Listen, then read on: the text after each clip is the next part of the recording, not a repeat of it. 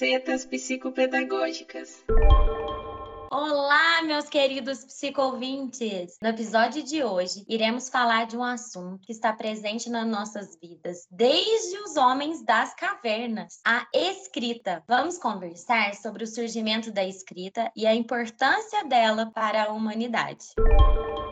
Bem-vindo ao podcast Facetas Psicopedagógicas, onde a aprendizagem é um universo de possibilidades. Sou Bruna Ruiz. E eu sou a Maíra Piscinelli nós precisamos aí voltar um pouco no tempo, não é mesmo, Maíra? Vamos aí pensar no Homem das Cavernas, nos primeiros registros que foram feitos. Imagina só como era para eles fazer esse registro do dia a dia, das necessidades e dos desejos deles. Verdade, não, Bruna. Aí você pensa que você faz com as crianças lá no jardim da infância, ensina elas o que, que são as pinturas rupestres, pede para elas fazerem. Imagina aquele povo naquela época que não tinha muita ferramenta, mas se virava como dava, montava ali o animal que eles viam, a floresta, a beleza que eles viam nos olhos deles. E isso não é um registro maravilhoso? E se a gente for pensar aqui no sul de Minas, onde nós estamos, Santo Tomé tem pinturas rupestres nas pedras, uma coisa muito legal, você não acha, Bruna? Com certeza. É uma excelente forma de registro para a gente voltar aí no tempo e entender um pouco como que esse povo vivia, como era a vida deles, as dificuldades também e os sucessos. Continuando, depois dos homens das cavernas, nós temos uns povos que vão ter cada um uma, uma situação diferente, uma cultura diferente, mas que vão desenvolver formas de escrita escrita. Nós podemos citar o pessoal da Mesopotâmia, o pessoal da China, a escrita no Egito e também aqui na América Central, com os povos antigos, maias, incas, os astecas, eles têm muitos registros na história. Eu fiquei assim muito intrigada quando eu comecei a estudar mais sobre esse assunto com a escrita da Mesopotâmia, que é lá no, no atual Iraque. Eles usavam a escrita cuneiforme. Como que era feito isso? Eles faziam na argila, usando uma cunha que é uma ferramenta de metal, de madeira, que tem um formato pontiagudo que eles conseguiam fazer esse registro na argila. E eu fico imaginando como era difícil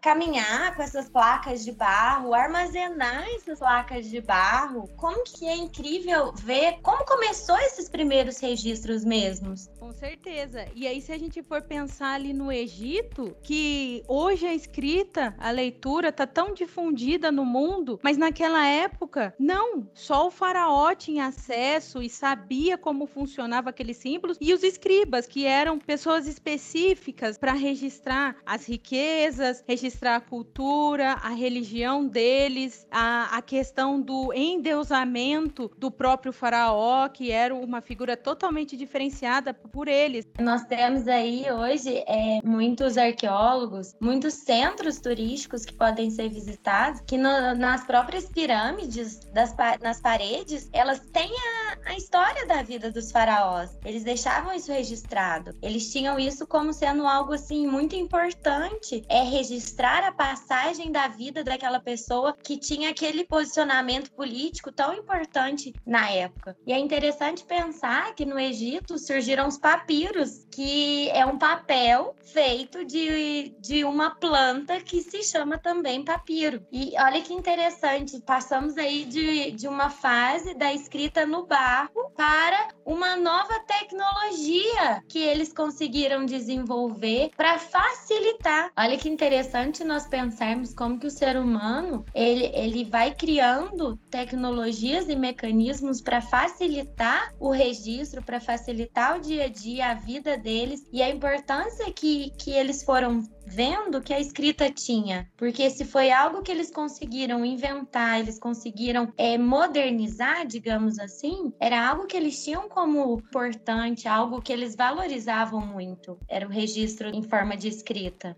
Um fato muito curioso é que na cultura egípcia, a escrita hieroglífica, que nós chamamos, que são essas que eles faziam nas paredes das pirâmides, ela só foi decifrada a partir do século XIX por Jean-François Champollion. Ele era um estudioso francês, decifrou mesmo esse enigma Já que você abordou essa questão de curiosidade do Egito, eu não posso deixar de falar da China. A China e sua, as suas maravilhas, uma história surpreendente da humanidade. E aí, Bruna, os egípcios podem até ter inventado o papiro, mas foram os chineses que inventaram o papel. Um feito aí que muda totalmente a construção de como que evoluiu essa questão da escrita e como que proporcionou, como você disse, levar para vários lugares. Bom, Bruna, mas nós já falamos da Mesopotâmia, da China e do Egito, tão longe. Vamos falar da América Central, então. Vamos falar de um povo mais próximo de nós. Vamos aí para a história da América Central. Os povos maias e os astecas, eles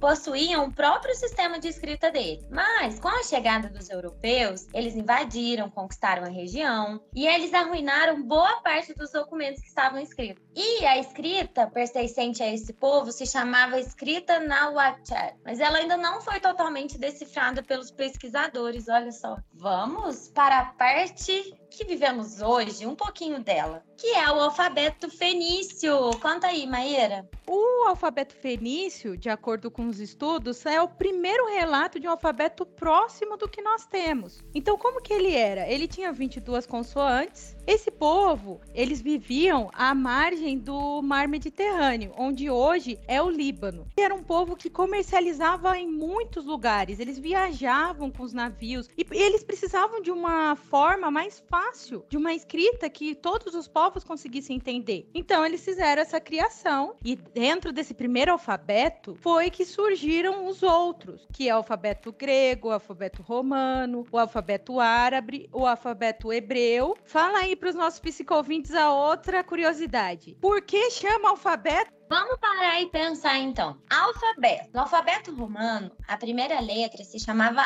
alfa e a segunda beta. Juntando as duas, nós temos o alfabeto. E aí a gente vê nessa construção histórica tanto a importância da questão da Grécia, que foi uma das primeiras que desenvolveram mais o alfabeto, vamos dizer assim, embelezaram o alfabeto, colocaram é, vogais, consoantes. E aí a questão da expansão romana. Por isso que o alfabeto romano e o nome foi para tantos lugares e manteve o nome alfabeto. Não importa a língua, nós conhecemos essa forma de A, B, C, D, E, F, G como alfabeto. Conhecemos aí um pouquinho da história, do surgimento da escrita. E hoje, para a gente contextualizar a nossa conversa, nós assistimos um filme que se chama Narradores de Javé. Ele é um filme brasileiro de 2003. Vocês vão encontrar na plataforma do YouTube. E o que que conta essa história? O que que tem a ver, né, Maíra, isso com a escrita? Comentar uma coisa importante aí pro pessoal. Filme brasileiro que ganhou prêmios internacionais. O filme Narradores de Javé, na verdade, vai trazer. Primeiro, vai trazer um lugar que reflete uma cultura de miscigenação que nós temos. Que tem povo negro, tem povo mais índio, tem povo português, de tudo um pouco, né? É assim que nós somos. Uma mistura, um temperinho daqui, um temperinho dali. O mais importante desse filme é como que é abordado a questão da escrita e o como é abordada a questão da leitura. O povo daquela região, eles não tinham um conhecimento grande nessa situação de ler e escrever. Muitos eram analfabetos. Então, o povo de Javé passava os, a sua história de boca em boca, contava o conto para o seu próximo próximo. O pai contava para o filho e assim ia indo. Assim que o povo de Javé sabia a história da construção da, da cidade de Javé. Mas eles tiveram uma infeliz situação que não é uma questão única no Brasil, que a gente sabe que muitas cidades foram destruídas por conta de rodovia, ferrovia, e Javé ia se perder por conta da construção de uma usina hidrelétrica, que ia fazer com que a cidade inteira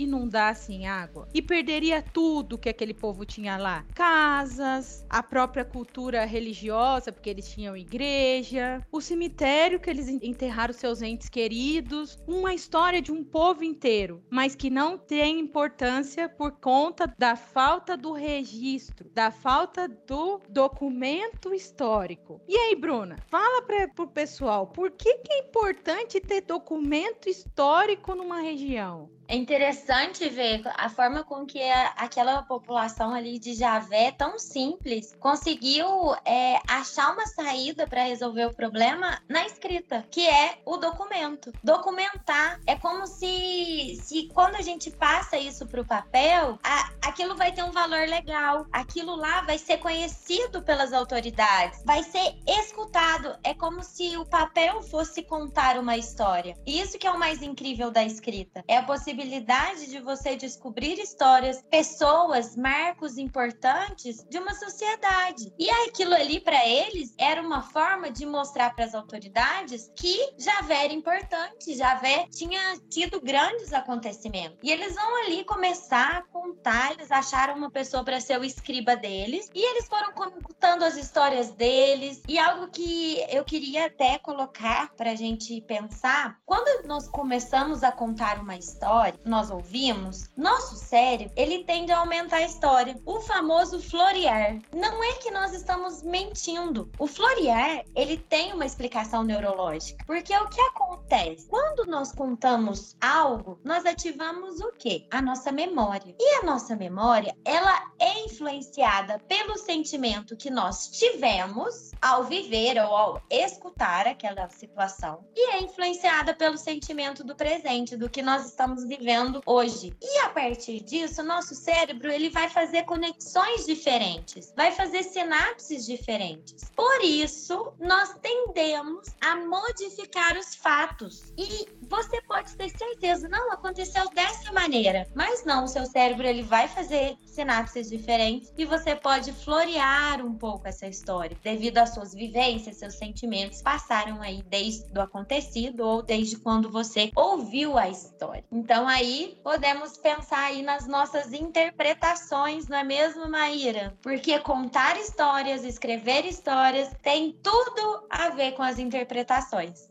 É e, é, e nesse sentido que você comentou sobre a questão das invenções, nós podemos citar uma situação muito interessante que é o Homero. O Homero, que é um poeta grego que escreveu a Odisseia e Ilíadas, é muito questionado até hoje sobre a história. Por quê? Porque Troia existiu, mas a história de Troia foi um conto de um poeta, do Homero. Então, o que, que é verdade e o que é mentira em, em Troia? Ninguém sabe. Até hoje nós ainda temos, temos alguns relatos, algumas construções, temos, mas na verdade nós perdemos um furo da história, que cada um que faz um filme às vezes relata alguma coisa diferente. E assim acontece com todas as coisas que passa o tempo para ser registrada. E falando nessa questão de registro, da importância do registro da escrita, nós podemos dizer não só dessa questão de, dos marcos, do tempo, dos conhecimentos, porque pensa, se nós não tivéssemos registro registros de algumas formas de como, por exemplo, na área médica, registros de doenças, como foram curadas. Nós temos registros de ressonâncias, como que aquela doença foi descoberta, como que ela pode evoluir, o que que aquele médico fez naquela época. Isso tudo faz parte da,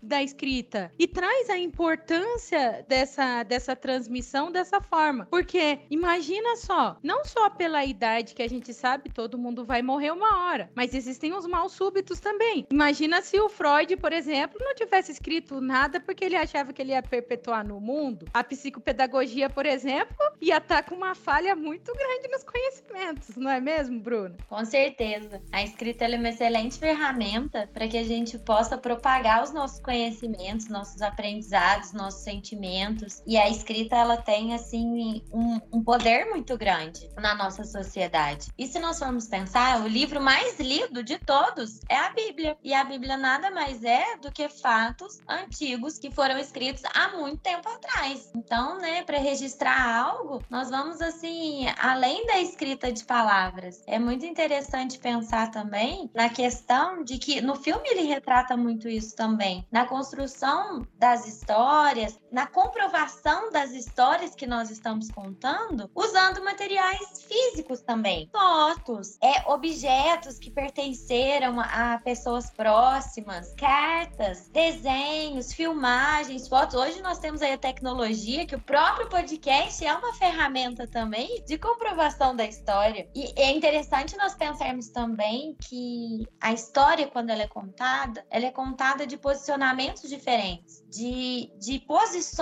na nossa sociedade diferentes. E, e, isso chamou muito a nossa atenção, não foi, Maíra? Quando nós assistimos o filme. Porque o pessoal de Javé foi contar a história para o escriba, cada um colocou o seu ponto de vista. Conta aí pra gente um pouco, Maíra. Verdade, Bruna. Isso chamou bastante atenção. E antes de, de comentar isso, eu vou parabenizar os historiadores. Sabe por quê? Pouco valorizado pela sociedade, mas que tem um trabalho gigante. Porque ele não pode só ouvir um lado da história, ele não pode só pegar um registro registro, ele tem que ir procurando e buscando e continua esse estudo para conseguir relatar um fato o mais real possível. Que trabalho magnífico! Parabéns aos historiadores e obrigado pelo trabalho que vocês fazem. Bom, e comentando nessa situação do, do filme, o Biá, ele vai fazer exatamente essa posição aí que seria é, um pouco do que os historiadores fazem, que eles fazem com uma, uma seriedade bem maior, uma profundidade também maior melhor nos seus estudos, mas ele vai ouvir. Então ele começa ouvindo um senhor branco, em primeiro momento, uma pessoa que aparentemente vem aí dos colonizadores, talvez descendência de português, e ele vai contar a história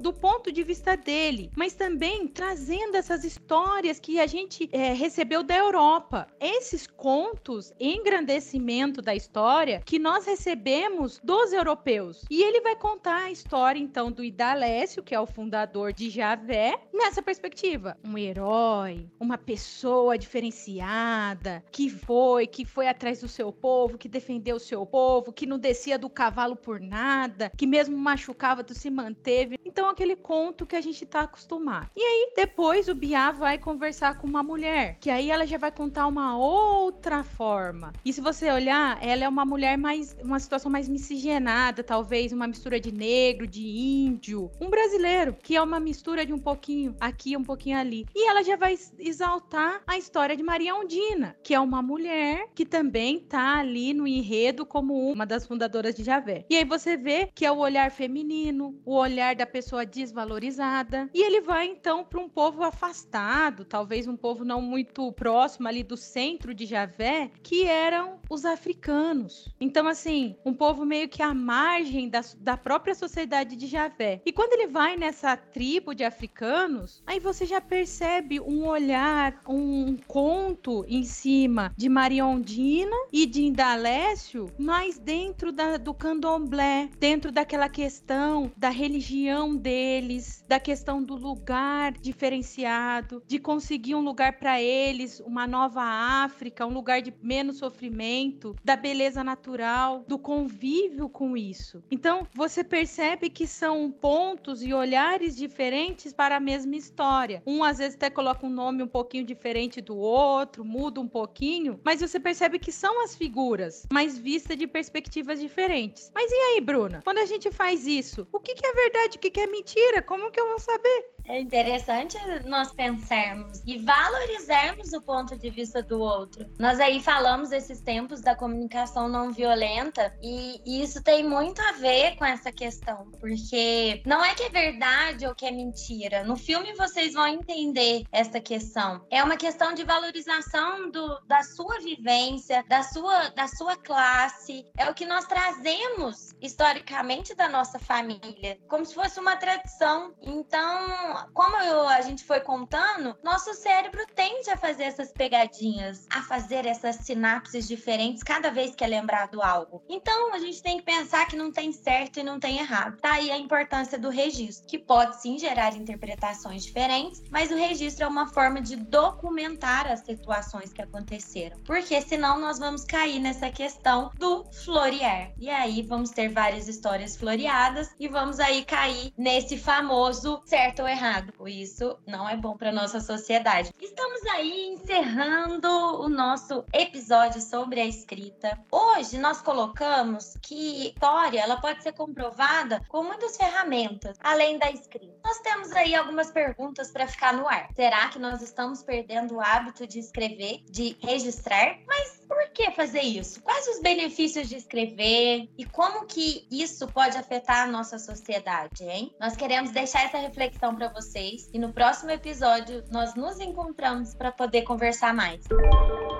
Agradeço, em nome do Facetas Psicopedagógicas, por vocês, psico-ouvintes, dedicarem um instante e fazerem parte da nossa equipe. Sua interação ela é muito importante, pois por meio dela nós sabemos dos seus interesses, suas dúvidas, sugestões e assim conseguimos construir conteúdos para atender vocês. E não esqueçam, pessoal, sigam as nossas redes sociais, o Instagram e Facebook. Você nos encontra como arroba Facetas Psicopedagógicas.